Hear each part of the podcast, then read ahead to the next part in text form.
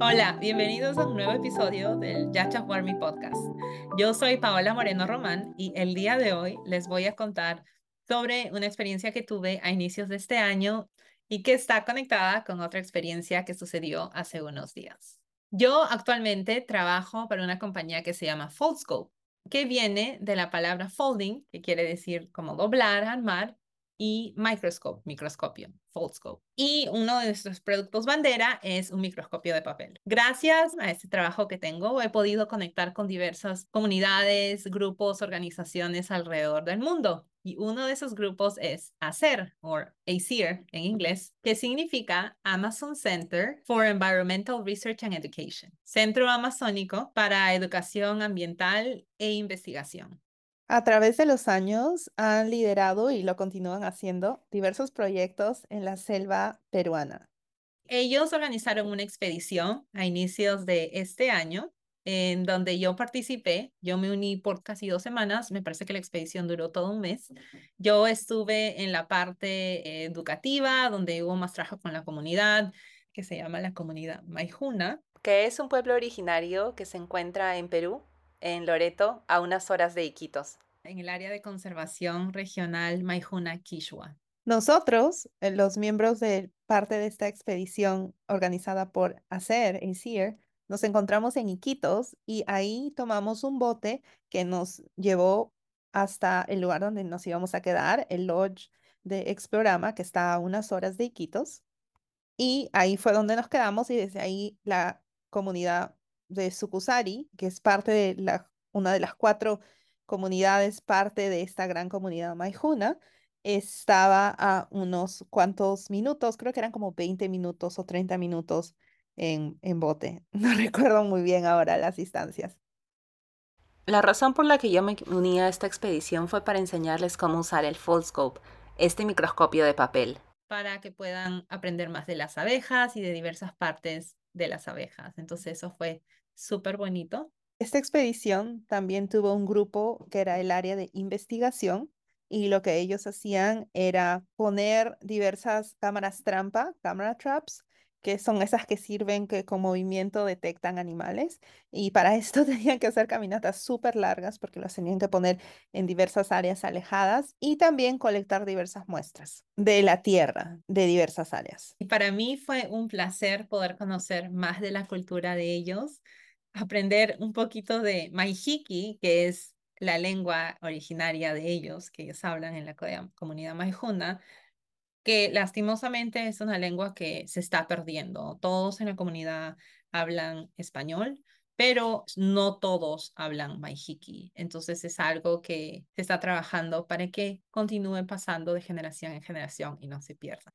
Fue muy interesante aprender de este trabajo que están haciendo con las abejas sin aguijón. Yo no sabía hasta este viaje que en la selva amazónica existen estas abejas sin aguijón, las meliponas, Tradicionalmente, la comunidad maijuna vivía de la venta de animales de caza que ellos han cazado, de venta de carne y también de la pesca. Gracias al trabajo de una organización, la ONG One Planet, las personas de esta comunidad, los maijuna, han estado aprendiendo un poco más sobre las abejas sin aguijón y prácticas que les permitan colectar mucho más miel y que pueda ser otra fuente de ingresos económicos.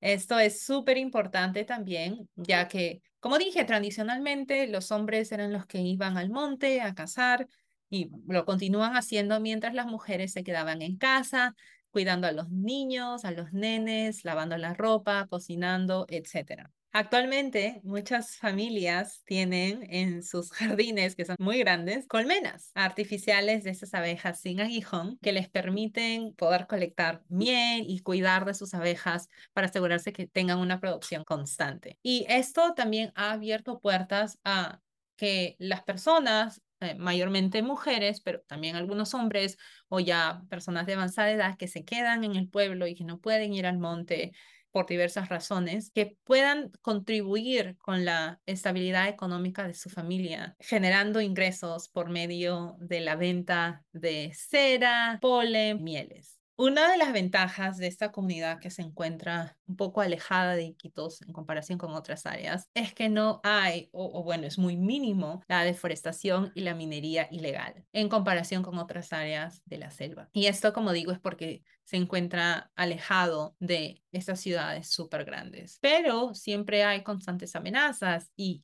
esta experiencia, como dije, que sucedió en enero del 2022, está conectada con esta experiencia de hace unos días en, en, Lima, ahora en octubre del 2022, que fue el estreno del documental Guardianes del Bosque, el cual es un documental que habla sobre la historia de los Maijuna y su lucha contra los madereros que entraban a sus tierras y que los Maijuna se organizaron hace varios años para poder sacarlos de sus tierras y que también habla de una nueva amenaza, la posible construcción de una carretera en medio de donde ellos se encuentran. Para mí fue increíble poder asistir al estreno de este documental, ya que también me dio la oportunidad de poder reconectar con algunos miembros Maijuna a quienes no había visto ni hablado con desde enero y otros miembros también de esta expedición organizada por ACER por hacer en enero. Yo llegué al Ministerio de Cultura, había aparcado a dos cuadras, entonces eh, pensé que iba un poco tarde, pero felizmente llegué a tiempo y en la entrada ya reconocí a Mike Gilmore, quien es el director de la ONG One Planet y que ha trabajado muchísimo apoyando a los miembros de, de esta comunidad, los Maijuna, y ahí pude reconocer algunas caras familiares, me pusieron un brazalete de bienvenida e ingresé al auditorio donde iba a ser el estreno del documental. Ya las personas estaban llegando también, así que poco a poco se comenzó a llenar y fue muy, muy bonito, ya que estaban mostrando cortos mientras esperábamos a que más gente apareciera y estos cortos eran hablando de diversas costumbres de la comunidad maijuna. Y ya luego comenzó el evento tuvimos la presentación de e, el único chamán que existe ahí, que nos recibió con un, un, canto. Fue algo muy especial. Acá les dejo una pequeña grabación de este hermoso canto.